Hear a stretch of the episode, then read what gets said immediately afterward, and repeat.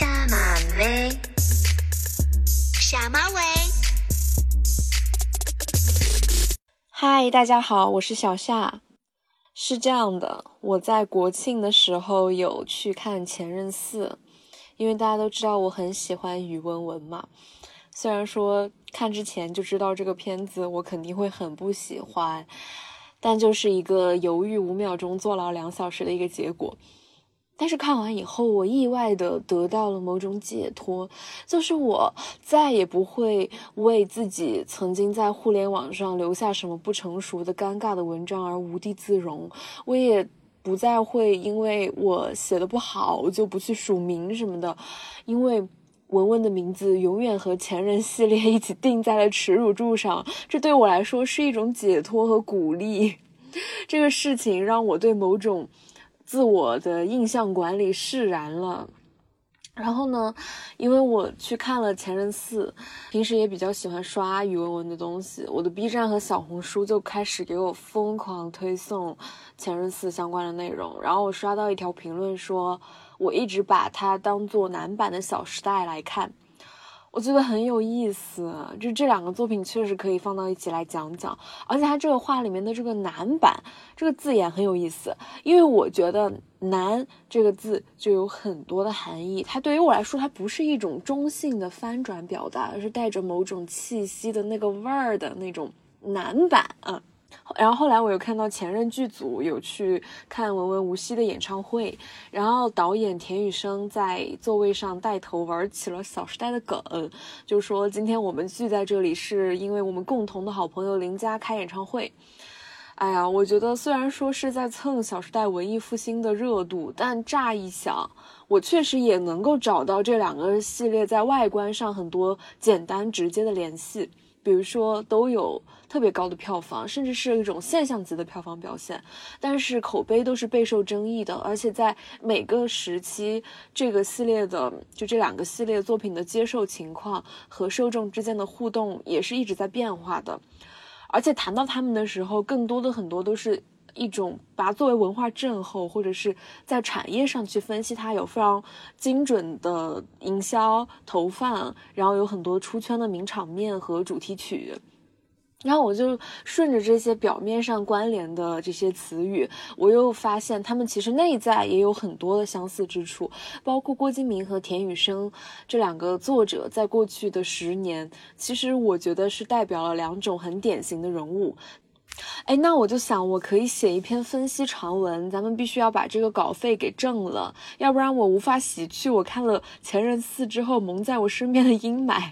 然后写完之后我特别满意，然后咱们就是来物尽其用一下，毕竟有一些作为观众的高贵情绪，只有用语音才能表达，有一些边角料也可以在这大谈特谈一下。还是先简单的介绍一下这两个系列吧。其实今天有特别多讲《小时代》的文章，因为《小时代》这个迷因的社交媒体生命太旺盛了，这个相关的现象我后面也会仔细的去讲讲。然后还有一个原因，是因为今年是第一部《小时代》上映十周年的这个节点，就是二零一三年的时候，郭敬明作为纸媒界的一个 IP 大王，也或者是说这个传统媒体中的一个山大王，他随着新媒体的崛起和当时各种各样资本进入到电影产业的这么一股热潮，非常强势的介入到了影视行业中，在二零一三到二零一五这两年期间，用四部《小时代》，然后有创造出。十七点八四亿的票房，这个片子其实也不算是有一个完整的、特别强烈的一个叙事线，但它主要就是围绕的时代姐妹花这四个人在上海的学习、生活、工作。来展开的，总的来说是一部时尚情感大戏。然后前任呢，也差不多是同期出现的一个系列 IP，但是它其实本身是不具备 IP 属性，它是基于良好的市场反响孵化出来的一个 IP。然后它的第一部《前任攻略》是在二零一四年的春节档上映的，那个时候它只有百分之五的排片。其实是一开始比较无人问津的一个呃小电影这样的一个概念，但是当时杀出了一点二九亿的票房。然后在这之后，这部电影背后的主投公司华谊兄弟就拉动了这个系列的延续。这系列的编剧和导演就是田雨生本人，他也就做出了一个频繁去交卷的一个动作。其中最重要的就是在二零一八年的元旦档，他炮制出了票房高达十九点四一亿的《前任三：再见前任》。然后那个时候，其实就说《前任三》已经是最终章了。包括在田雨生本人的微博上面，也曾经多次辟谣说没有《前任四》，但是时隔五年又推出了《前任四》。就是其实很明显的是在收割，就是前任三的一个长尾红利嘛。就是从这个转变，其实我们也可以看到田雨生本人，他从原本的一个呃普通的影视行业从业者，或者是说能够创造一些利益的一个从业者，化身成为和资本共谋利益的一个收割者，然后。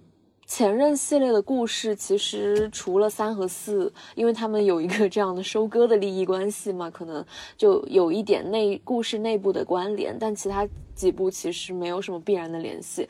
呃，主要都是围绕前任这个爱情话题，然后来衍生的一系列的都市轻喜剧。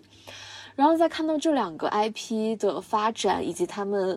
这样的票房数字的时候，其实我有一种很强烈的感觉，就是他们的成功。就是说，商业上的成功，好像一个中国电影工业的隐喻啊，就是一面高度的资本化，有着你可以。出到四一二三四这样一步步重复去验证的市场规律，但是另一面极度神话，因为它其实又是在一个个偶然之中去支撑着空洞的票房神话。所以说，这真的是很奇幻的十年。我在看这个基本的情况的时候，我耳边就响起了一段话，就是在去年金鸡奖开幕仪式上面，周冬雨和杜江被群嘲的一段朗诵词。大家好，我是电影人杜江。大家好，我是电影人周冬雨。这十年是我们中国电影的好时代，在中国是我们电影人的福地。说回来，我觉得去分析这两个大系列和创作者本人，其实是可以，呃，去看到十年间一些东西是如何在被影响的，然后他们这些人，他们这些作品又是在以怎样的姿态和时代同行。然后我就分了三个比较偏向形容词的感性表达来讲我的感受，嗯，我觉得很难用比较明确的短语来直白的说那种感觉，就是我。给田雨生和郭敬明还有他们作品贴的标签，第一组关键词是抽象与易碎。在这个部分，我是想通过田雨生和郭敬明这两个编导呈现在呃互联网上的资料文本以及他们作品的气质来谈一谈，他们为什么会拍出这样子的电影。这样的电影是指网上很多人都会说，不知道是谁在看这个系列，不知道为什么这部还能拍到第四部。对对，就是为什么会拍出这样的电影呢？那我觉得需要把时间拉回到八十年代。嗯，田雨生和郭敬明这两个人，我发现都是一九八三年出生的四川人。田雨生是在成都出生的，然后在他出生后的三个月，郭敬明在自贡出生了。自贡就是它地理位置上来说，它是离成都有大概两百公里。呃，是四川南部的一个小城，但是我他们这两个不同的出生地，其实不是为了说明他们有什么贫富差距，因为其实他们两个人的家庭在当地都是算非常不错的。嗯，其次是那个时候西部地区也刚刚经历完三线建设不久，中国的城市化率也仅仅百分之二十左右。然后我们来看他们的一个成长轨迹。嗯，其实郭敬明在网上的这方面的资料是很多的，一般都会说他的青少年时期就已经不喜欢与人交往，呃，沉迷阅读写作，嗯，会去参加文学比赛，会去投稿，呃，我觉得可以理解成一个就是说也是很想脱颖而出的，很想成功的一个文艺青年的形象。相比之下，田雨生其实是一个更单线程的做题家，我是这样感觉的，因为他的中学是。就读于四川最好的学校成都七中，嗯，然后因为网上关于他成长的经历，其实资料比较空白嘛，所以我就通过，呃，成都七中的特质来揣测田雨生他其实应该是一个，呃，那样的学习成绩比较优异的，然后很主流、很聪明，然后思维比较活跃的一个学生的形象。两千年左右，他就考到了中央戏剧学院戏文系，去了北京，然后在校期间也是各种的拿奖什么的，应该是比较出色的。然后差不多在他去北京这个时间点，郭敬明就是去了上海，开启了他畅销书作家的人生嘛。当时上海的发展定位是全球城市，嗯，刚刚提到在他们出生的时候，中国的城市化率是百分之二十左右，到他们，嗯，因为。接受高等教育，流向更大的城市的这个时间节点的时候，呃，二零零三年左右，就是相当于过了二十年，他们二十岁的时候，中国的城市化率是百分之四十，超过了百分之四十，相当于是在伴随改革开放的这二十年时间里面实现了一个倍增。嗯，其实我没有这方面的一个学科知识，但是我知道这个增长就是从百分之二十到百分之四十这样的一个。涨幅在欧美国家都是需要八十年甚至一百多年的，所以可想而知，对于当时也在成长中的，然后非常敏感，嗯的郭敬明，然后比较通慧的田雨生来说，他们的这个青春期究竟经历了怎样的巨变，有哪些分裂的内心感受，甚至他们看到了一种怎样的掠夺性的发展，然后他们在一股可见的洪流上经历了些什么。郭敬明来到上海之后，他写了非常多的畅销书嘛，什么《幻城》啊，《梦里花落知多少》，就他，嗯，因为他的销量特别的大，然后并且他的文风也是完全不同于别人的一种，所以他其实在我的同龄人之中，是真的算是我们的青春记忆。而且他那个时候他有特别多的话题，呃，在不断的在营销，然后他也签约了这个娱乐经纪公司。有谁还记得郭敬明当过《快乐女声》的评委？有谁还记得那个“快男的我最闪亮”的歌词是郭敬明写的？而且我上次也是听一个播客讲说，当时天娱还想让郭敬明和何洁炒 CP 来着，但是被郭敬明唾弃。然后后来。嗯，芒果想要筹拍那个一起来看流星雨的时候，就说让郭敬明来演端木磊，但制片方觉得这个想法太太疯了，就没有采纳。但是郭敬明就因此认识了片方，并且介绍了自己的好朋友朱子骁去演上官瑞谦这个角色。哦，我听到这些的时候，我非常理解郭敬明为什么会拍出那么 drama 的东西，因为他很早就知道世界就是一个草台班子。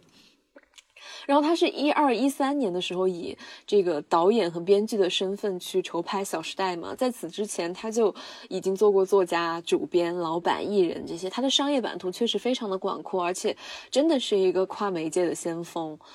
他在筹拍《小时代》的时候呢，呃，那个时期的田雨生是一个刚毕业、初出茅庐的一个从业者，也是一个创业者。他刚毕业的时候就成立了一个叫盛唐的工作室，他和他的工作室在。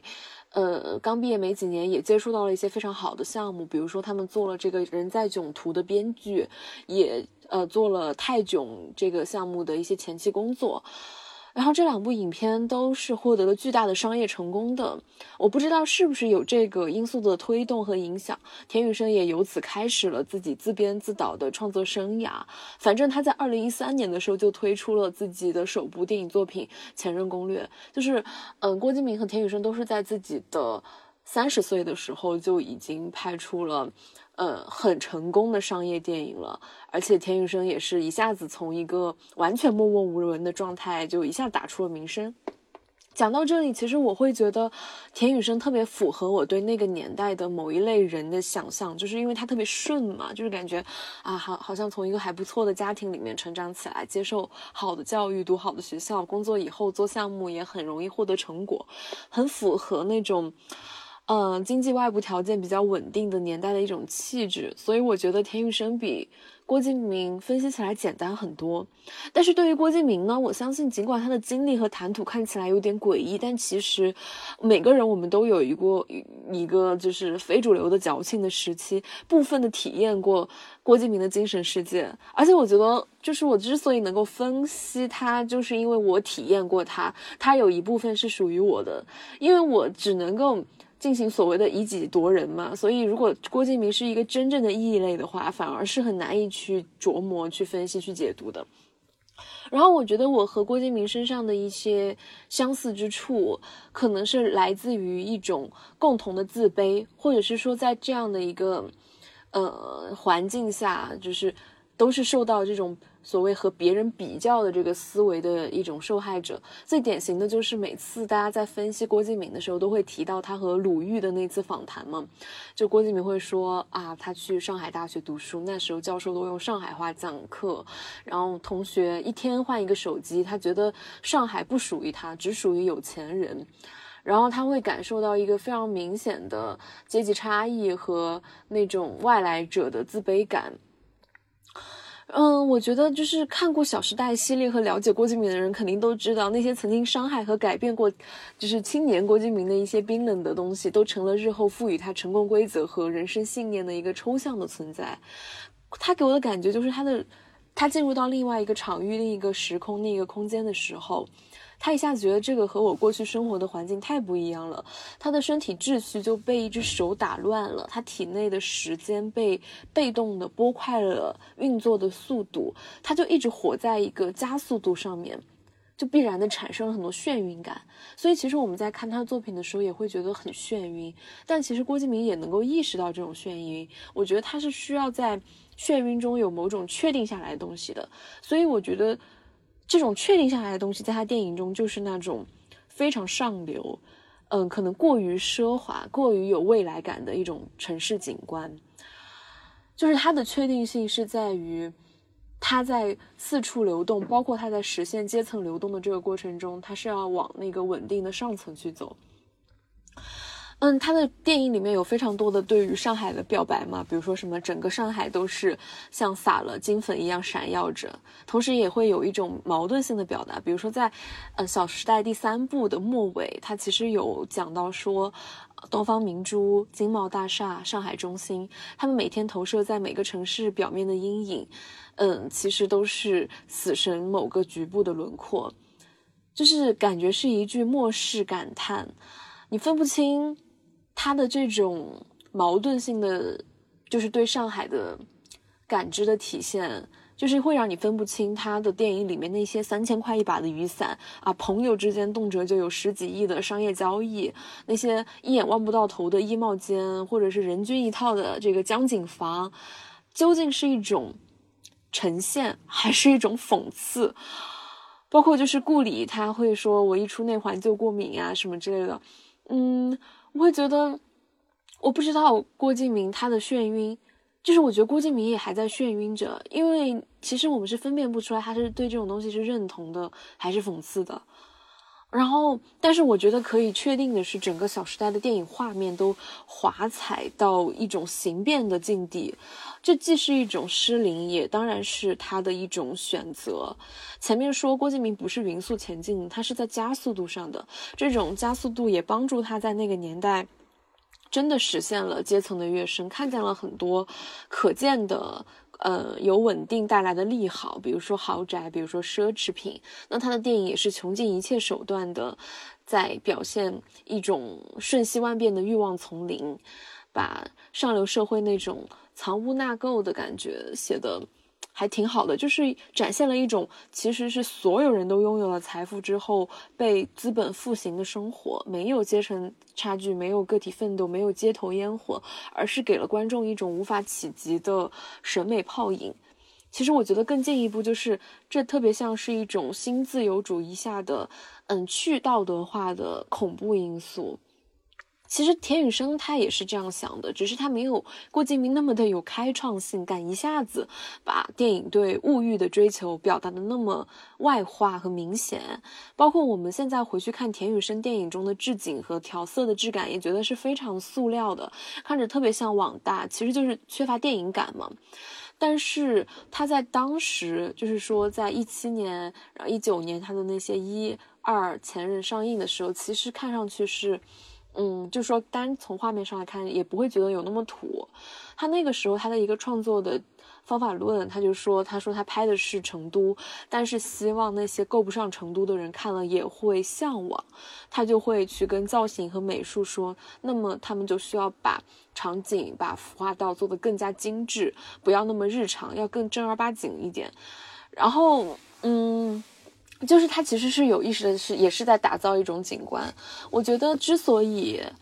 而且之所以他把前任系列的故事背景设置在家乡成都，我觉得有一个原因也是因为比起郭敬明的话，他的成长起伏是比较缓和的，他对自己的家乡的认同感，对自己的身份的认同感还是比较强烈的。然后其实田雨生他刚刚说的这一套就是商业电影惯用的一种光华美学。如果《小时代》中的上海是一种很特别的由奢侈品的符号堆砌起来的全球城市的这种意识形态图景的话，那么我觉得前任系列中的成都就有点像是一个，嗯，被全球化进程侵蚀掉了地区属性的一个现代空间形式，嗯，就是一个，嗯，你感觉到它是一个。嗯，繁华的一个蓬勃的，但是自然特点特别难以被识别，最终又被消费符号给命名的成都。田雨生说，他拍这两个系列，因为是关于都市人的嘛，他就觉得他需要讲一些关于都市人的焦虑和不安，但同时他又在画面上主张呈现出那种光滑美感，那种更精致的一种生活方式。我觉得这种创作其实是有一点略略矛盾的，就是他的这两个前后的表述。嗯，也是这种矛盾感，我觉得让前任系列中的这个城市成了一个空壳，成了一个只剩外在的形式的一个肉体收容所。所以它里面表现城市的、表现城市生活方式的，就是夜店、酒吧、夜宴调情这种夜生活。嗯，他是不存在那种他说的他表现焦虑不安的，他甚至没有那种呃本雅明式的彷徨的城市漫游者。全是那种西装革履的中产主体，然后他有的时候对城市的表达呢，又特别像是一个旅游宣传片，比如说像《前任三》，他就非常明确的对成都的一些地标建筑和美食进行了景点打卡式的呈现，然后在这种浮光掠影之余，却让你觉得，哎，这不就是小红书吗？这不就是和这个咱们社交媒体对于城市生活的展现的方式不谋而合吗？然后我们在《前任四》中又能进一步的验证这一个想法，因为《前任四》我觉得是一个妥妥的小红书电影，它在里面非常强调城市的那种轻时尚元素，它把什么胶片相机、中古店、飞盘这些露营这些全部都作为潮流单品点缀在虚拟的这种虚拟感特别强的这种街道上面，它就是有点借助小红书，呃，已经摘取出的靓丽的城市消费窗口。呃，他已经获得了这个入口，他知道了现在年轻人关注的是这一些，这些能够夺取人们的目眼目光，然后他在二次的创作出了遍布消费入口的城市影像。他这样的做就是能够一边让人接内容生产者的网生代观众在熟悉的领地顺利的解码，一下就能 get 到他哇定位在什么样的一个消费层次或者是一种。怎么样的一个情感的情绪的状态里面，一边又映照着大众审美中对自我塑造的一种虚幻的想象。我觉得，嗯，郭敬明和田雨生他们，嗯，呈现成这样，就是有就城市的这种空洞感，也是有一些嗯共同的原因的。就是除了说城市化的这个进程，他们的青春成长经历必然会导致他们电影中呈现出一种森严秩序与消费物欲并存的景观。还有就是从英雄就是零三年开始到他们开始拍电影的一三年，其实是中国电影市场化，呃第二个十年的一个开端嘛。站在这个入场的关口，他们其实。已经非常熟悉商业片的逻辑，感受到了刺激性的画面越来越取代叙事的这样的趋势。他们都将都市生活的震惊体验与电影的感官刺激粗糙的关联在了一起，制造和想象着比日常生活夸张数倍的一种爽感。然后刚刚说这个部分的关键词是抽象和易碎，我觉得就是当电影只能呈现出一种抽象的城市的时候，也就会顺势的让都市中的情感表达身处无依之地，因为他们都是聚焦情感故事嘛，不管是前任中的这个性缘关系，还是小时代中的这个比较复杂的一些这个关系，尤尤其是以这个有缘关系为代表的。然后，都市爱情其实本来就是一个受两岸三地都非常欢迎的电影主题嘛。香港有杜琪峰的《单身男女》系列，彭浩翔的《春娇与志明》系列，而且都是在二零一零年左右开始推出的这些续集。然后，台湾有《一夜台北》，也是一零年的；钮承泽的《爱》，一二年的。然后大陆这边的话，就是我觉得从世纪初的，比如说张扬的《爱情麻辣烫》，呃，吴世贤的《独自等待》这些都市爱情，然后演变到了后面，呃，张健雅的那个《爱情呼叫转移》。哦，我小时候觉得这个系列好火啊，就是徐峥跟特别多女性的组合的这样的一个一个一个电影，因为陈奕迅的那首那个。爱情呼叫转移特别火哦，我就觉得很火。还有一个很火的系列就是冯小刚的《非诚勿扰》，还有后来就是像滕华涛拍的那些都市爱情故事，《失恋三十三天》这些的。其实这就是说，二零一零年代以后拍的这些，就是大陆市场上，我觉得他是在他对这个都市爱情的诠释，他是逐渐的和人物群像，然后京剧台词、遗憾、伤感更加相关了。田雨生是生长在这条脉络上的创作者，所以其实前任系列中就是对新世纪以来商业电影中都市形象的一种更加磨皮，然后更加美颜的一种处理，并且他还给这个都市中的情感故事换上了更具感官刺激的脚本，比如说他全篇贯穿了一些呃一夜情、约炮文化这样的一些性喜剧元素。但是我觉得性喜剧这个概念也是值得去讨论的，尤其是在大陆的创作语境下面，因为我觉得本身性喜剧它是一种呃性解放的艺术表达，但是呢，我觉得它存在一个悖论和一个和这种脱口秀的这个冒犯艺术一样很像的一个尴尬的境地，就是当性和喜剧联系在一起的时候，其实我觉得也。你很难说它究竟是真的喜剧，还是它是一种对女性的性剥削。就是大家懂这个意思吗？就是我觉得从我个人角度出发，它有一种非常不公平的文化建构。因为我看过所有大陆的一些性喜剧元素，都是，尤其是那种黄段子啊，就是都是以，嗯，男性为一个权力主体，然后以女性为剥削对象的一些语言。嗯，我觉得这个就是一个问题，就是说性喜剧究竟是不是喜剧？然后在大陆的创作语境下，性，嗯的东西真的和喜剧的东西，就是它能够存在一个结合和抵达真正的喜剧效果吗？这个我觉得真的需要讨论。而且我觉得涉及到喜剧和性别的话，它也会。呃，延伸到就是说，关于我记得就是以前也有很多人讨论过，就是说女性幽默的门槛和难度其实是很高的，就是女性让人发笑是很难的一件事情。嗯，其实从脱口秀我们也可以看出来，而且我发现就是男艺人，他们有一个惯用的洗白手段，就是变成乐子人。其实吐槽大会的逻辑也是这样的嘛。然后我觉得像什么向佐、汪小菲这些，就是他一旦变成了一个乐子人以后，大家对他就只有调侃和嘲讽，而不会有那种真正的批评和拒绝。但是女性或者是女明星，然后存在一些就是说。曾经面临过道德网友的道德审判的一些女明星的话，她是很难通过把自己变成一个乐子人，然后通过自己自嘲，通过自己让别人发笑这个行为，然后来消解她身上的这个被批判的属性的。我觉得这个就是很，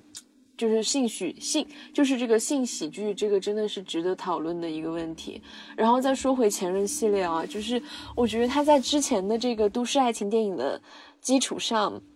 发展嘛，然后他就是我们拿当中这个最声势浩大的《前任三》举例，它的发展就已经变成了一种，嗯，嗯，更趋向于碎片化和简单的叙事模型。就是他这个前任三，就是用赌气分手，然后藕断丝连，然后又遇见新欢了这样的一个形成一个遗憾的叙事闭环，然后来呈现故事，然后用非常高频次的情节冲突和激烈的这个分手场面来放大。感情中的误会和错位带来的这个悲痛的情绪，所以网友很多评论就是说这是一个渣男和作女的故事。我觉得就是用这样的一句话去能够概括到一部电影，就证明说。嗯，仅仅由不同的节点来支撑你的情感叙事，必然会导致你的整部电影是非常脆弱和逼仄的。加之它里面有非常多什么为你花钱的男人不一定爱你，不为你花钱的男人一定不爱你这样的，嗯，很符合田雨生做题家身份的这种，嗯，情感公式的这种台词出现，就是电影中的爱情其实。已然褪去了神圣感，沦为了只剩庸俗感的快式产品。嗯嗯，《小时代》系列在这个情感的表达上，我觉得也有和前任一些相同的地方，比如说，都是用这个旁白来串联碎片的叙事，然后用闪回慢动作去渲染这个大场面，然后用这个浅焦和柔光来凸显人物的一些。就是放大人物的内心波动和心理动态，但是郭敬明的创作，他严格上来说，他又并不完全是关于都市爱情的，他的作品是这类电影中彻底的一个异类。嗯，他这个系列中的人物关系，大家都知道是一个很封闭、很循环又非常的混乱和吊诡的一个组合。嗯，并且其实《时代姐妹花》的这个嗯有缘关系，它其实充满了。一些猎奇的元素啊，比如说一些血腥暴力，然后疾病生死，还有一些连环骗局什么之类的，就是极端的一种呃人设，让这个角色的情感生活不再具有。普通观众能够去体验的这种这种体验性，取而代之的是供人消遣的观赏性，尤其是那些就是影片中时不时就会出现的像 MV 一样非常精美，但是很空洞，然后看起来就很费心的设计，但是又突如其来的一些场面，它就更加明确的呼应着大城市和消费主义的崛起对亲密关系商品化的加速。嗯，看到这些就是像 MV 一样的切片在眼前划过的时候，就会感受到和看前任对于情感的叙事的状态一样的一种感受，就是觉得那是一种被异化的现代处境正在蔓延，就是韩炳哲说的爱欲之死嘛。嗯，我感受比较深的就是这两个电影中的情感发展的过程是在消逝的，情感内在的复杂性在灭亡，情感矛盾的困境也不再多重了，而是换来的是一些彼此猜忌、充满算计，并且一碰就碎的这样的关系状态。但是无论是郭敬明还是田雨生，他们的电影中的城市和情感，我觉得和他们的电影本身。就是作为文化现象的电影本身，有着如出一辙的这个审美价值和文化所指，他们这个内容表达和他们的这个现象本身能够内容，就是能够内外呼应的，嗯，就是一内外呼应出了一种，他们其实都是共同构建了一种通过刺激性的快感去诉说浅表欲望的这样的一个状态。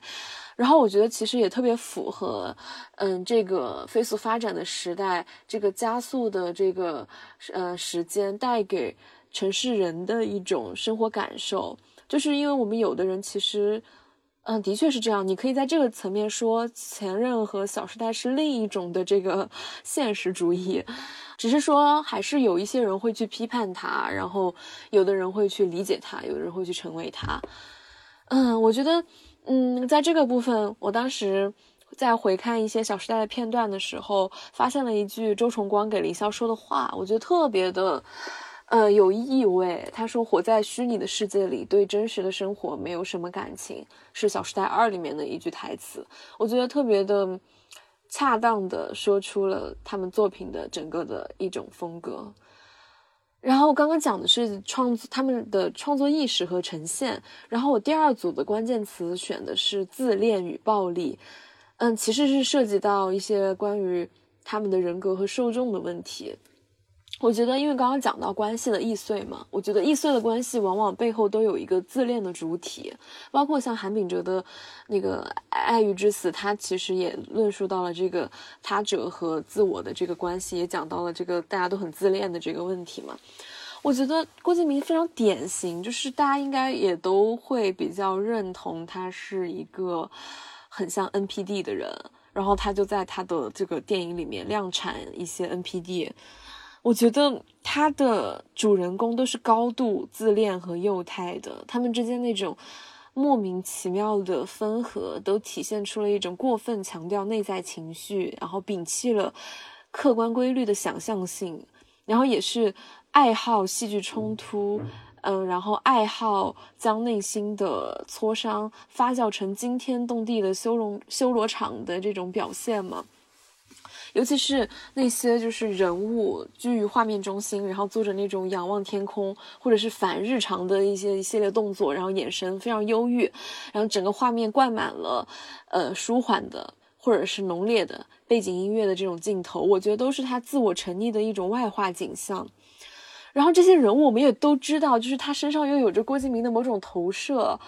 嗯，包括就是公公明和周崇光就是他的一体两面嘛。嗯，冷静的商人，俏皮的作家，然后包括我觉得像《时代姐妹花》四个人身上，其实都多多少少有一点点，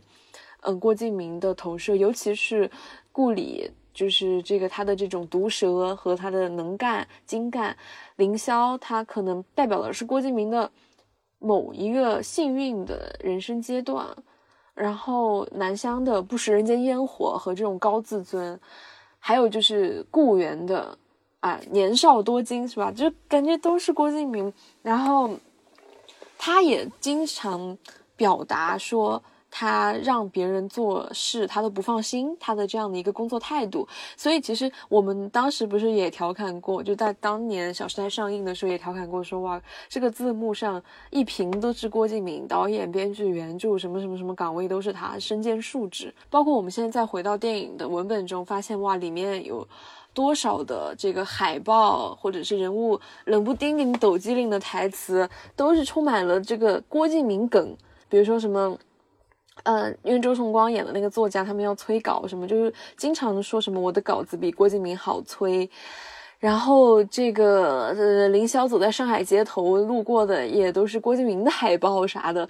就是真的有太多郭敬明的这个存在了。嗯，我觉得作者在作品中去显耀自我，其实无可厚非，而且或许这个也是他当年基于呃这个 IP 的受众的一些设计的巧思。但是我觉得这些处处可见的个性签名。点明了一点，就是他这个是他个人化的小时代，它既不关乎现实，也不关乎他者，它就是一个华丽的游戏置景，然后角色，嗯，过演员这个观众都是他的 NPC 或者是朝拜者。而且说到朝拜者，郭敬明也是一个非常惯常的去自我造神的人嘛，就是说，啊，他前前就是在这个纸媒时代，他也就是。有说什么韩寒，就是感谢你这么关心我。然后在这个电视这个综艺火的时候，他去上那些演技的节目，也说什么《悲伤逆流成河》是中国第一部这个认真讨论校园霸凌的这个小说和电影。就是尽管他本人因为他的这种作风有被反噬过，但是我觉得他这种作风。啊，就是他依然是一个非常杀伐果决的营销好手，他的这个人设太太立得太住了，可能他也就是真的是 NPD 那种把自己演着演着演信了的那种信念感十足的人，甚至他可能都相信自己真的没有抄袭过。我觉得他这种 NPD 的人格，就是也是有一点点，就是嗯，就说怎么呢？就是说他可以为了成功不顾一切。嗯，然后他有，就是他的这种生存观和权力欲，我觉得很容易让他和另一个关键词联系在一起，就是霸凌。嗯，因为最近《云之羽》上的时候，大家也都会提到说，嗯，在郭敬明的影视作品里面，很容易出现一个丑角，比如说《小小时代》里面是唐宛如，《云之羽》里面是金靖的那个角色，就是他们其实是一个长期被羞辱或者是自我羞辱的一个对象。然后在郭敬明本人身上，他也是经常被爆出什么 PUA 下属、性骚扰员工这些的新闻，就连他自己也非常自满的讲过，我呃把我们公司员工怼的一句话都说不出来的这种，就是我觉得他作为一个丛林法则中的优胜者，他无时无刻，或者是他从人到他的作品，都有一种掩藏不住的对大众的霸凌。包括我想起《小时代》里面，他们经常会说，呃，什么呃，这个耍流氓的人都不会对着唐宛如这样的人去耍流氓，就是有非常多这样子。特别刻薄，然后特别的羞辱的话语出现。我记得在当初《小时代》上映的时候，这些确实也是一种笑点吧。我觉得，就是当时可能大家还没有这种意识。然后在当年对《小时代》这个系列的作品的分析的时候，其实大家都会提到一些关键词，比如说低龄粉丝、县城受众。嗯，其实是因为当时。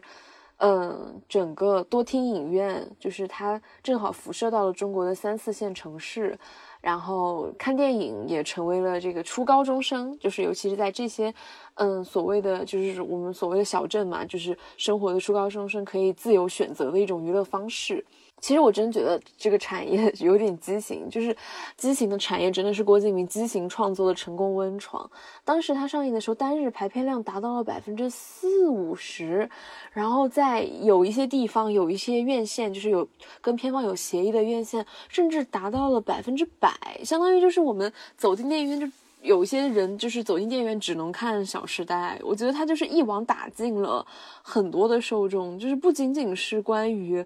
呃，这个书粉，然后关于这个杨幂啊，这个柯震东当时的那些相当于这个流量明星的这个饭圈的受众，还有那些刚刚拥有文化生活的小镇青年，就直接跳入了他准备好的光鲜世界和这种看似自由的陷阱，一边被他带来的呃外面的世界的幻梦抚摸，一边被波动着我们内心关于道德或者是关于金钱或者关于一些秩序感的防线。他在我记得郭敬明，他其实，嗯，他在创办那个文艺风向的时候，他就是说他希望用这个杂志去引领一代人的这个生活方式。嗯，我觉得他其实一直都在做这样的事情了，包括他包揽了时代传送带给他送上的这些年轻的电影观众，我觉得他有一种文化帝国主义式的统治者身份的这种姿态。是用一句什么样他自己的台词来形容他比较好呢？哎，我就发现，就是咱们流传的比较广的那个顾源和顾里分手的时候，顾里就是对他说：“没有物质的爱情就是一盘沙”，就是很出圈嘛。但是他后面有一段，我觉得非常被大家。容易忽略的一段台词，他说：“你只是在用高贵的姿态扮演落寞的贵族，你别再假惺惺营造这种自我感觉良好的戏码了。”哦，我觉得这段台词我抄送给郭敬明，真的太贴切了。而且就是郭敬明的这一批观众、这批读者，他们其实，在就是被郭敬明打开了某一个文化消费以后，他们会继续的去感受到。时代的炫目，他们会继续被时代的这个传送带往前送，会遇到下一个郭敬明，会会继续去感受我们的环境的这种断裂和失常，就是会像曾经初到上海的郭敬明一样。然后在二零一七年《前任三》上映并且获得最大成功的时候，那个时候已经有了一个新的名词来概括我们这样的一批传送带上的观众，就是下沉市场。其实《前任三》我当时并没有在电影院看过，因为我分析的话，其实《前任三》它可能还是更低龄一点，或者是我那个时候就不是特别喜欢看这种类型，因为我觉得《前任三》和《小时代》有一个特别不同的点，就是《小时代》的这个受众是跟随这个 IP 成长的，但是《前任》系列它其实没有一个说观众的成长性存在，虽然主角是在发生年龄上的增长的，但是。嗯，我感觉他就是说，前任一他就是收割的十五岁的观众，前任二还是十五岁的观众，前任三就是他各个时代的十五岁观众，他并不是说呃，十年前给十五岁的人看，二十年前给这个三十五岁的人看，这种感觉，我觉得这是一个非常大的不同。然后他们就是说，田雨生和呃郭敬明还有一个不同的点就是，嗯，他是这个 IP 幕后的一个相对隐秘的人士。虽然说，我觉得他。有一种想成为郭敬明的心愿和一些行踪，比如说他在《前任三》里面啊，这些都有客串角色。然后《前任三》的这个主题曲，呃，说散就散嘛，他的这个 rap 版的副歌就是田雨生本人唱的。但是呢，就是虽然说他无从得知他是不是只是他是只是喜欢玩一玩，还是想要成为郭敬明这样。嗯，自我 IP 式的这种人物啊，就是无从得知。但是，我觉得他比起郭敬明的这种横冲直撞，他还是更像一个螺丝钉。但是他的电影里面，即使就是说他是螺丝钉，但他也是男版《小时代》，是吧？他也从来不缺少那种自恋的情节，或者是说他有意的在投观众所好，他在释放一些有关自怜的这种的情绪炸弹，比如说这个。《前任攻略》里面一个那个那个女主在婚礼上撕心裂肺说：“我就是想问一句。”然后那个孟云在下面就是爱过。《前任三》里面也有那个至尊宝和那个吃芒果过敏去医院那个特别痛心的那个那那可怕的那个那个那个那个东西。然后，嗯，《前任四》面其实也有，就是啊，郑恺演的那个于飞，他在小区楼下面对已经就是决定跟他分手并且搬家的那个。呃，丁点吹起了一个口哨版的这个友情岁月，所以就是这个 BGM 闪回，然后呃眼泪拉扯这些浮夸的戏剧堆叠，就是能够屡试不爽，能够总是能收获如刷屏般的啊爆哭啊，太勇敢了，太。那个什么之类的，我觉得就是用李成儒在综艺里对郭敬明的一句评价来说，这个现象非常合适，就是用廉价的笔触在引起广泛的共鸣。然后我觉得这个更严重的一个，就是说田雨生他作为一个螺丝钉，然后他作为一个不像郭敬明那样张牙舞爪的人，他不是一个 NPD 式的那样的人的话，我觉得他这样的做法，包括他电影的一些。短成短视频的快车进行的那种病毒式的营销，我觉得会，呃，让我觉得有一种平庸之恶，就是因为，嗯，我们的情感在影响着媒介，媒介也在形塑着一些人的情感，在抖音啊那些平台上面有非常多的。人当时在看完《前任三》啊，看完《前任四》以后，就有一些互动，就是说什么觉得自己的男朋友也是不爱自己的，或者是觉得自己女朋友这个太怎么怎么样，就是，嗯，荧幕外的观众们，他们这个越来越封闭的生活开始。呃，与电影中主人公这种刚刚讲的易碎的这个浅表虚无的情感状态接近了。我觉得近年来有非常多的商业电影宣传都会采用这样用户参与式的营销引导策略，就是引导观众将他们的生活真实，然后与所谓这种媒介真实进行柔合，然后将自身的经历与电影强行的关联在一起。我觉得消失的他的那个劝退恋爱脑的那个宣传策略，就是将这种方式。营销到了极致，就会让观众在嗯铺张，就是略显铺张的这种视听的场面里面去释放情绪，会在无病呻吟的一些桥段里面去投放焦虑，然后更会就是在生活中去应用电影的这些情感公式，然后我就会觉得，当一部电影它。入侵了人们的生活，侵略般的占据了目光，然后它又仅仅是在利用这个时代情绪去制造一些话题，然后来满足自身利益的时候，我觉得他就是在基于现实的喧闹和疯癫，在提供一套可供人持续折腾的闹剧的素材，在持续为一些嗯，并不具有反思性和嗯责任感的。呃，内容生产创作就是提供源源不断的那种支持。我觉得这种抛却责任感的这种行为，并且它呃有可能会导向一些失控的局面嘛。我觉得它它非常与我们现在本来就非常容易一一击就碎，然后一点就着的非常容易崩坏的现实处境同构。我觉得他真的是代表了一种平庸之恶。嗯，然后再说回刚刚说田雨生也是一个自恋的这个创作者的这一点嘛，我觉得其实刚刚讲到的那些关于呃这个，比如说那种就是他的这个分分合合的这个 BGM，然后泪点这些是其实是很自我沉溺的一种一种表达，自我感动的这种高潮场面，但其实我们又难以分辨。这些到底是田雨生本人的自恋呢，还是这个封闭的自恋的时代下的产物呢？因为刚刚也讲了这个情感和媒介的互动的关系，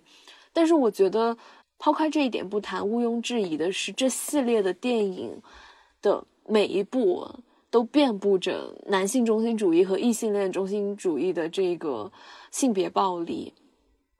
就是我觉得这是一种非常巨大的男性自恋和暴力，就是比如说《前任攻略》里面一开场，这个就有很多，嗯，哎，我真的是我，我觉得在就是回去看一些拉一些片段的时候，我会觉得看《小时代》还是 OK 的，但是《前任》就是真的看不下去。嗯，我我来大概讲一下吧，就是挺恶心的，他在那个。呃，开场那一段就是两个男女主角分别去参参加自己前任的婚礼，就是作为分别作为新郎和新娘的这个朋友去出席的时候，前男友坐一坐一桌，前女友坐一桌，前男友那桌那男的就开始集体的去打量和审视坐在对面那一桌的所有的女性，然后就会说什么他们长得。呃，平庸肯定很无趣，什么这种，呃，胸大无脑好上手什么之类的，非常恶臭。然后在《前任二》里面有一个，我觉得非常，哎，我觉得就是。我我很怀疑，就是田雨生他以前是不是看那种大鹏拍的那种屌丝男士这种网络短剧成长起来的？我不，他受到这个影响也太严重了吧？我觉得他那些梗和他的那些抖机灵，他《前任二》里面就郑恺演的那个是一个明星，然后这明星他要去拍广告，他的内心 OS 就是说，哎，这一场有很多的美女哦，然后他就让他助理给这些美女发水发饮料，他在发的过程中，他就一个个走到美女面。前去打量他们，有一种选妃的感觉。然后有一个女生，她拿着那个助理的水，就说：“哎，不好意思，我今天不喝冰的。”然后郑恺内心就想：“哦，不喝冰的，那就是来例假了呗。那今天没有什么好聊的了。”然后我觉得太恶心了吧。包括像《前任三》，它它里面一开始就会有很多的困惑的这个爹位发言，什么这个女人是男人争夺的资源呐，这支社会男人非常的备受不公啊，什么之类的。我觉得男性意淫就是这系列电影情感故事发生的起点。就是我不明白，就是说作为一个这么火的系列，就是哎放现在来说，它这个票房体量，它的这个厌女的问题肯定是被大批特批了，但是在当初。嗯，也可能是它渠道的问题，就是它的宣发可能放在一些下沉市场，我不知道，反正就是种种的错位和它吃了一些时代的红利，让这么明显、这么恶心、这么令人不适的一些厌女的表达都能够被就是一笔带过，就是一笑而过了，大家就，我觉得，嗯。就他的电影中的女性，就田雨生眼中的女性，就永远都是被男人挑选和消费的享乐主义对象，是善妒的、软弱的，是心口不一的谄媚者，而且是必须依靠性缘关系，尤其是异性恋的这个性缘关系才能够去成长的一个主体。他们一直在被归类、被计算、被设定各种 KPI 进行衡量和打分。然后田雨生的镜头也总是充满了色情意味的去扫过这些女孩的乳沟、大腿、嘴唇，频繁的穿插一些就是调侃女性身体的黄段子，比如说什么郑恺把开车的时候把那个手呃捏成一个半球形，然后放到窗外，说开到二十码的时候就有 A 的感觉，开到六十码的时候就有 C 的感觉。哦，我觉得啊，就是这不是。都市爱情在性解放上的成这个尝试，我觉得是彻底建立在剥削女性上的一种男性霸权。然后我前段时间听田雨生上一个节目，他还说他非常喜欢邵艺辉的《爱情神话》，然后他觉得拍的挺好，把那种情感的状态，呃，然后接接着他就来了一句：“但是这个片子卖的不好呀。”其实我觉得，就是我当时就发出了很多困惑，对于他的这个表述，我就是我第一个困惑就是觉得，嗯，因为《爱情神话》它的定位就是比较小众的那种路线嘛，它有两点多亿的票房，其实已经挺不错的了，在我们很多人的眼中都觉得它是一个超额完成这个票房目标的一个作品了。然后就觉得田雨生，你懂市场吗？啊，一个不懂市场的人是怎么赚到那么多钱的？然后第二个问题就是，他的那种语气，就是说啊，我挺喜欢这个爱情神话，但是他卖的不好，就有一种他作为这个行业掌握成功经验的一个这个这个这个前辈，他在发表一些自己的高见，我就会觉得，呃，而且他说起爱情神话那种感觉，就是。会让我觉得，难道田雨生，你觉得你们拍的是嗯同一种电影吗？我觉得太太太好笑了。然后，咱们再来看看，就说到了二零二三年，简中互联网对于性别议题的讨论已经到了如此无法忽视的地步的时候，田雨生和他的团队有将他们的艳女隐藏的更隐蔽吗？他其实有曾经在访谈里面直言不讳的说，他觉得现在做电影需要更深思熟虑了，他很怕冒犯到如今的女性观众。是的，你确实应该怕。然后在《前任四》里面呢，确实也不是那种像《前任三》那样啊，你们女人怎么怎么，我们男人怎么那种二元的叙事，而且他甚至打趣起了一些这个男性的这个中年油腻发福呀、性能力下降这些东西，但是他。很狡猾的用这种看似开放的文本，不断的在加固着性别刻板印象。他所有的女性角色的变化都只用台词简单的去体现，然后所有关键情节中女性处理情感的方式都是男性臆造式的。就比如说那个这个。丁点这个角色，他识别出了郑恺演的那个于飞，他就是一个很没有责任感的一个这个伴侣的这个形象的时候，他就决定跟他分手，就已经是一种，嗯，我看清了你，然后我要离开这种状态。结果于飞去给他吹了一个口哨的那个歌《友情岁月》，然后那个。丁点就这个女生，她就跟他说：“哎呀，你早这样就好了，我就是想要你来哄哄我。”哦，我的天呐，我在想，这是一种怎样的男人想象中的女性对情感的处理的态度？嗯，包括他在展现孟云很多的这个相亲对象的时候，他都刻意的去强化了这些女性相亲对象的一种。呃，喜剧感和这个就是那种奇葩属性，就是它里面也对独立女性进行了嘲讽。我我无法得知这个东西是他的一种狡猾，还是他无能，就是他回应当下的有变化的这个舆论生态的方式，真的让我觉得。是一种没有边界的男性自恋在荧幕上横行霸道，而且前任系列的目标受众主要还是三四线城市的年轻女性观众，田雨生却喂给了他们男性期待中的这个女性形象，我觉得某种程度上就是特别像郭敬明，他一边灌输给年轻人们金钱至上的世界观，那另一边又将这种希望的。这个就是说，这个金钱至上的世界特别充满了未来感，特别充满了希望的这个消费主义的出口，指向了他自己，指向了要去消费他的创作，他的这个产品，就特别有这个，他们俩都是感觉是这个产业上的那种 PUA 大师的感觉。只是当年批判郭敬明拜金的还是有很多人的，因为这个也很明显嘛，也很有违这个中国的传统的这个思维。但是关于这个前任系列辱女的讨论是非常少的，但是我又在想另一个问题，因为田雨生的电影，它大概率算是一个算法电影嘛，就他特别会抓取一些就是说时代的已有的文本，然后来形成他自己的一个一个脚本这样子。我在想，到他抓取的这些女性样本，他抓取的这些表达，嗯，他是否证明了我们这个时代网上，或者是说？在一些领域的关于女性女性的，呃，生存情况，或者是女性意识的这些，呃，议题这些讨论，它在算法的最终呈现上，就只能呈现成，嗯，田雨生表达成的这样，就是那种特别虚假的独立女性形象吗？还是说，嗯，算法也是有性别的，然后田雨生他刻意回避掉了一些东西呢？但是因为他拍商业电影，他确实他有意识在，一定有意识的在回回避真问题，有意识的在回避尖刻的东西。但是我觉得他们这种东西是虽然不存在说向外特别尖锐的东西，但是向内是有一种我刚刚说的那种 PUA 和内部的暴力存在的。但是我觉得就和他们一体两面的这个内在暴力，就是内和他们一体两面的这个特点，就是说我觉得是内在的自恋和外在的暴力，它是一体两面的嘛，这个特点一样。我觉得他们两个电影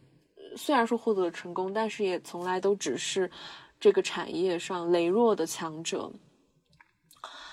但是我觉得也正是因为他们曾经是某种意义上的强者，然后导致了他们的作品其实，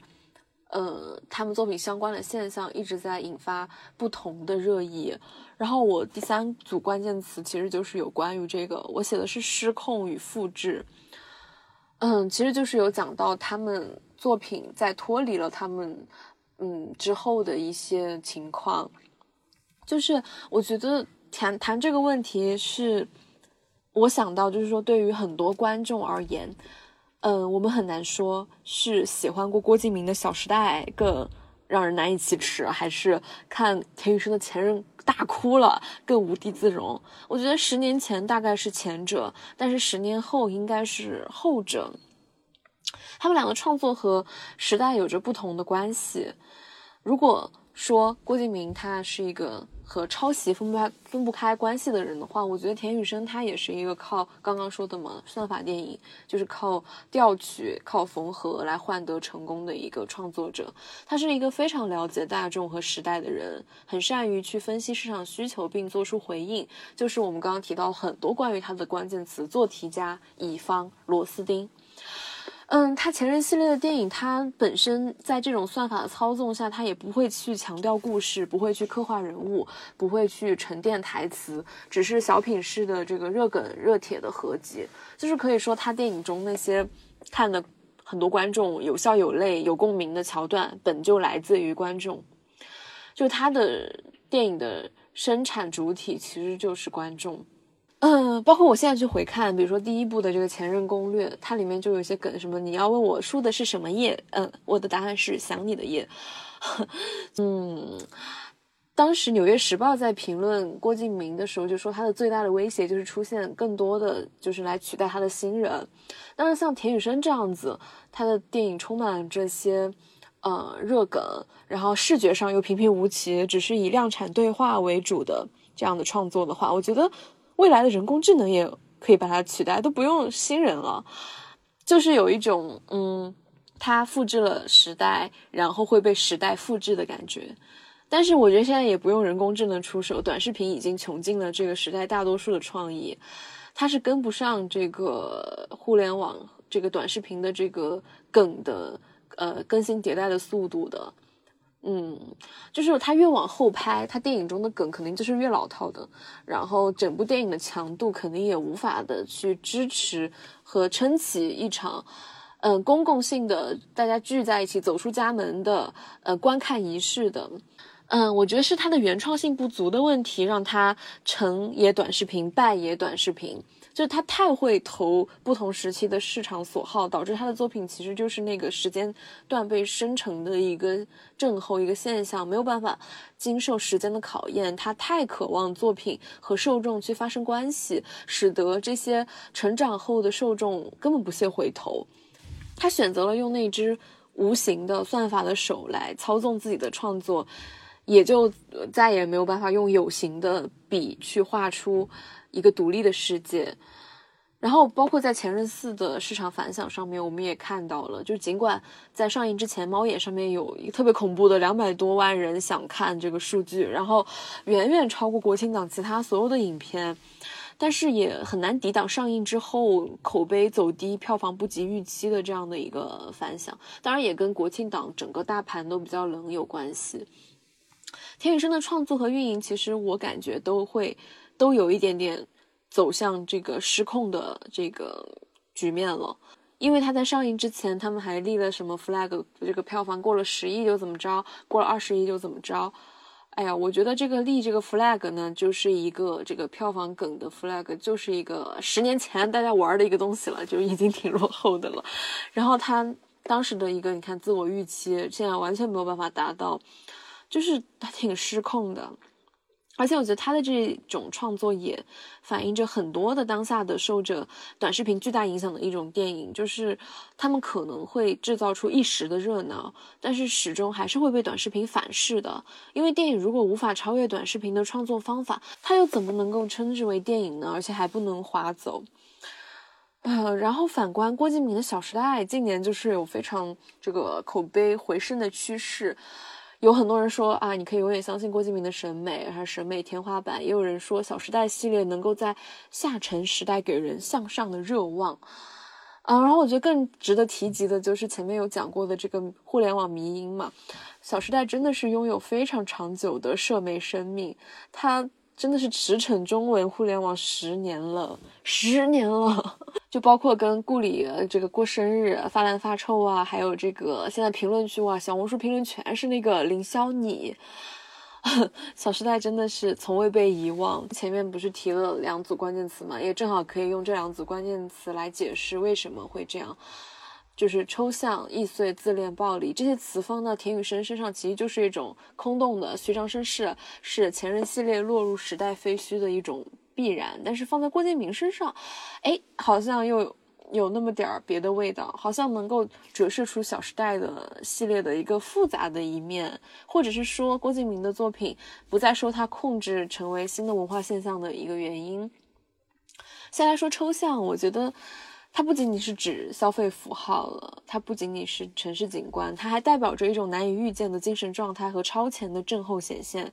就那些从前我们看起来郭敬明式的离奇的词语组合、神经质的浮夸的画面，反而符合我们当下就是发疯的这种解脱的这种心理状态嘛。而且在这种经济发展速度。完全不同于上个十年的这种状态下，其实我们的文艺创作是没有跟上来，没有能够准确的去表达民众疲软的这种心态的，也没有能够就是能够展现矛盾，然后呼吁一种现实的改变的艺术形式。所以我觉得，当现实的魔幻程度它已经开始远远超越电影的时候，哦，许多观众就会发现，天呐，他们的这个精神状态简直是领先我十年，而且是大家。嗯，我又想起那个王思聪和孙一林的那个聊天记录嘛，就是咱们就看到了，咱们这个有钱人他就是这样谈恋爱的，就是像一个小孩儿，就是这么的喜怒无常。我就会觉得啊，我们当初审的丑都是郭敬明的审时度势而已，《小时代》是我们这个时代的一个修辞。然后第二个关键词是易碎嘛，我觉得我本来想讲的是。呃，《小时代》中的这个人物关系状态，它其实是源自这个。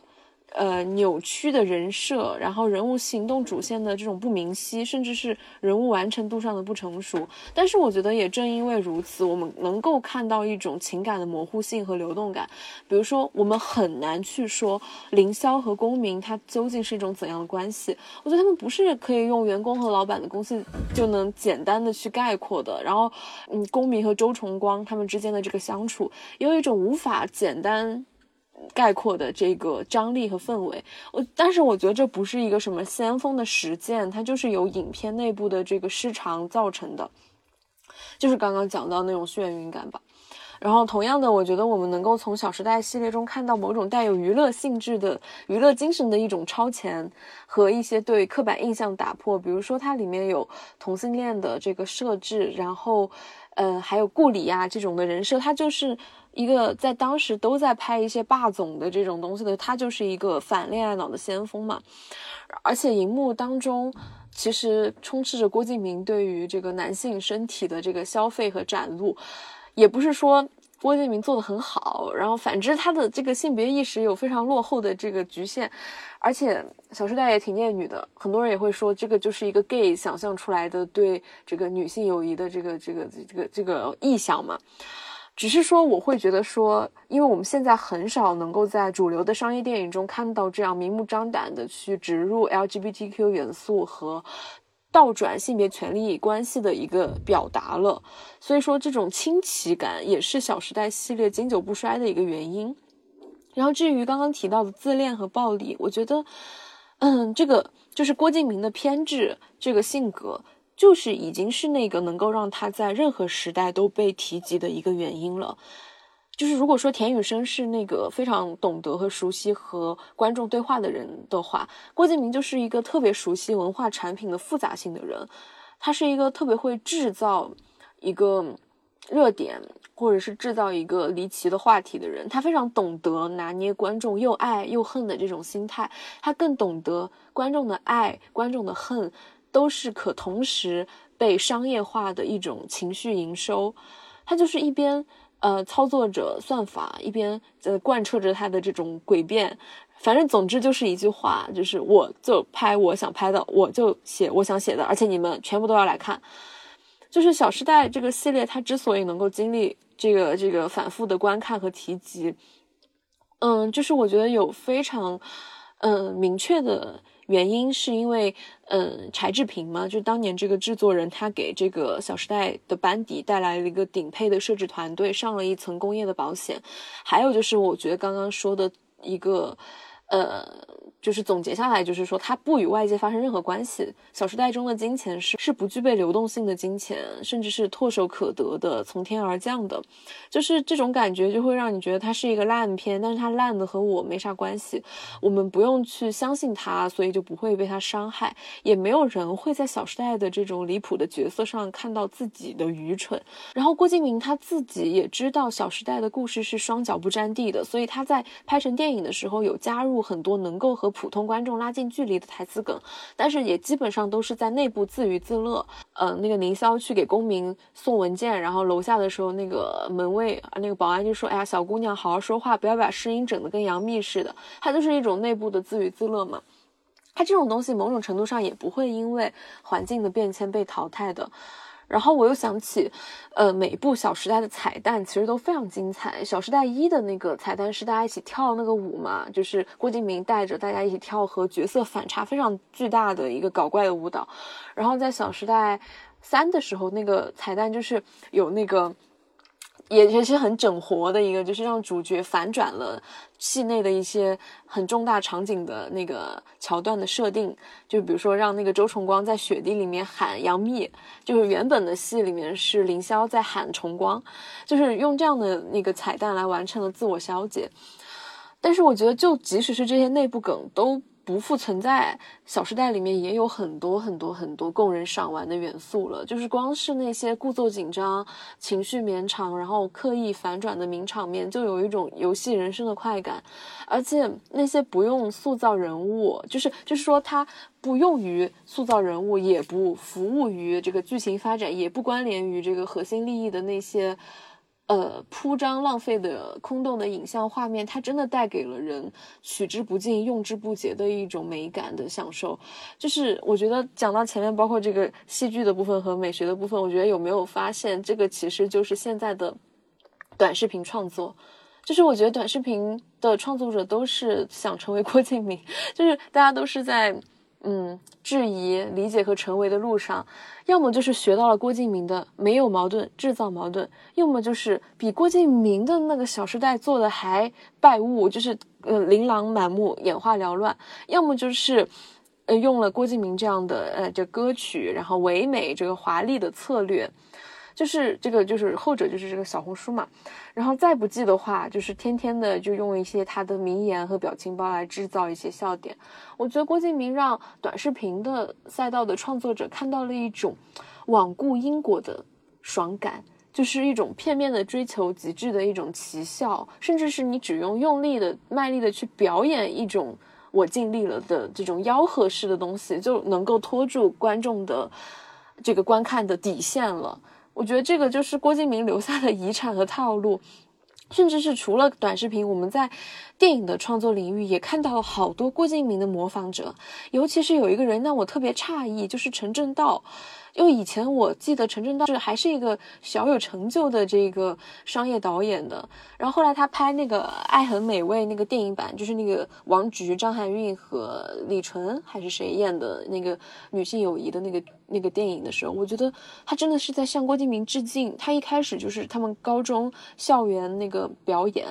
穿着跟郭敬明《小时代》一样的校服，然后又马上，嗯，切到了他们成年了，每个人发生一些事情。里面的人物设定也是，王菊那个人真的跟顾里好像，而且特别巧妙的是，就是他这个故事设置在成都嘛，咱们又可以谈回前任和。嗯，田雨生了，就是他这个系列里面的成都也是一个非常难以被辨识，只能被消费符号命名的一个成都，而且更夸张，它里面，哎呀，就是，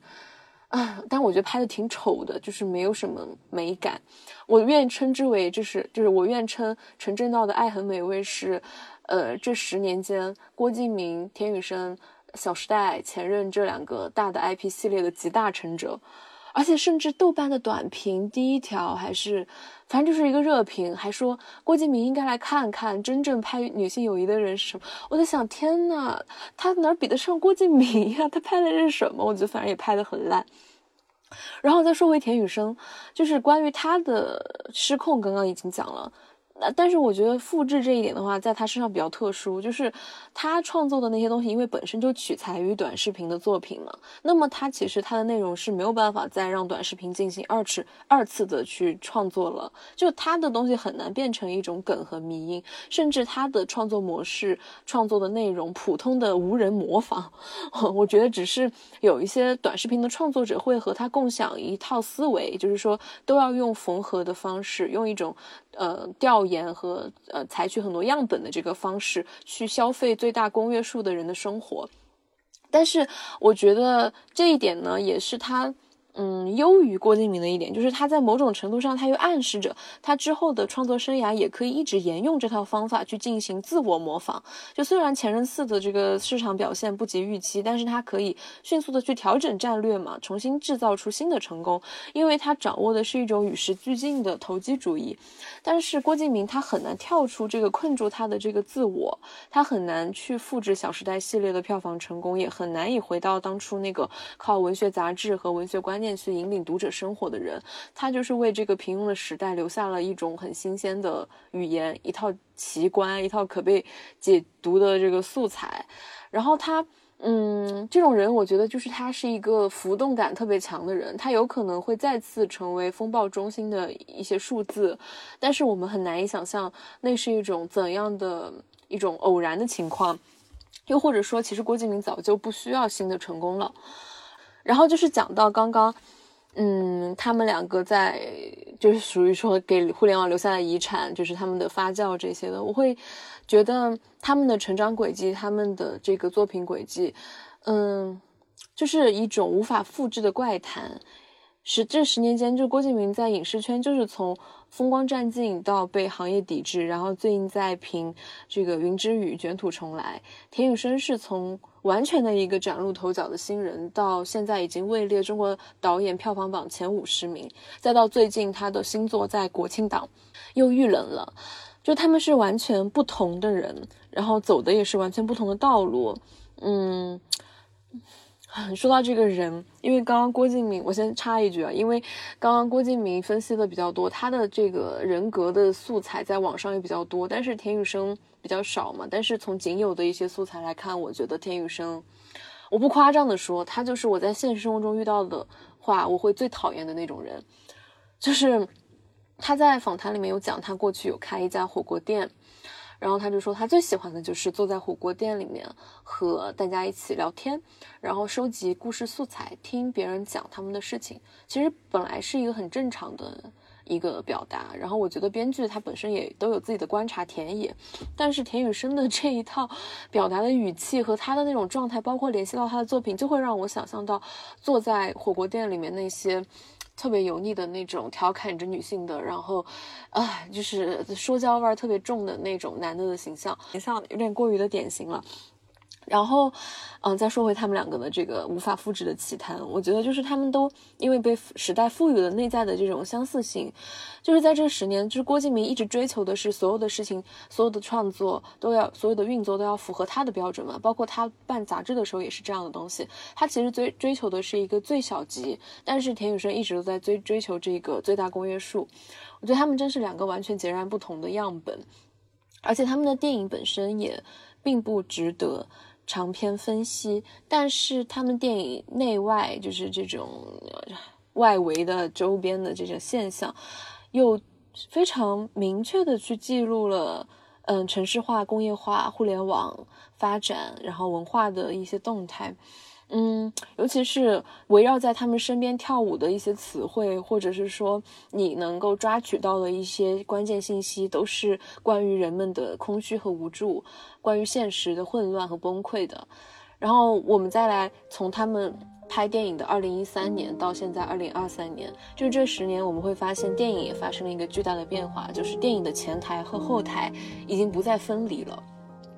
然后也会让我觉得他们的电影，因为我刚刚说的是那种另一种特别奇特的现实主义嘛，就是也会让我觉得，是因为生活和幻影本身就已经成为了一种同义词。曾有几次认错你背影，却没有喊名字的勇气。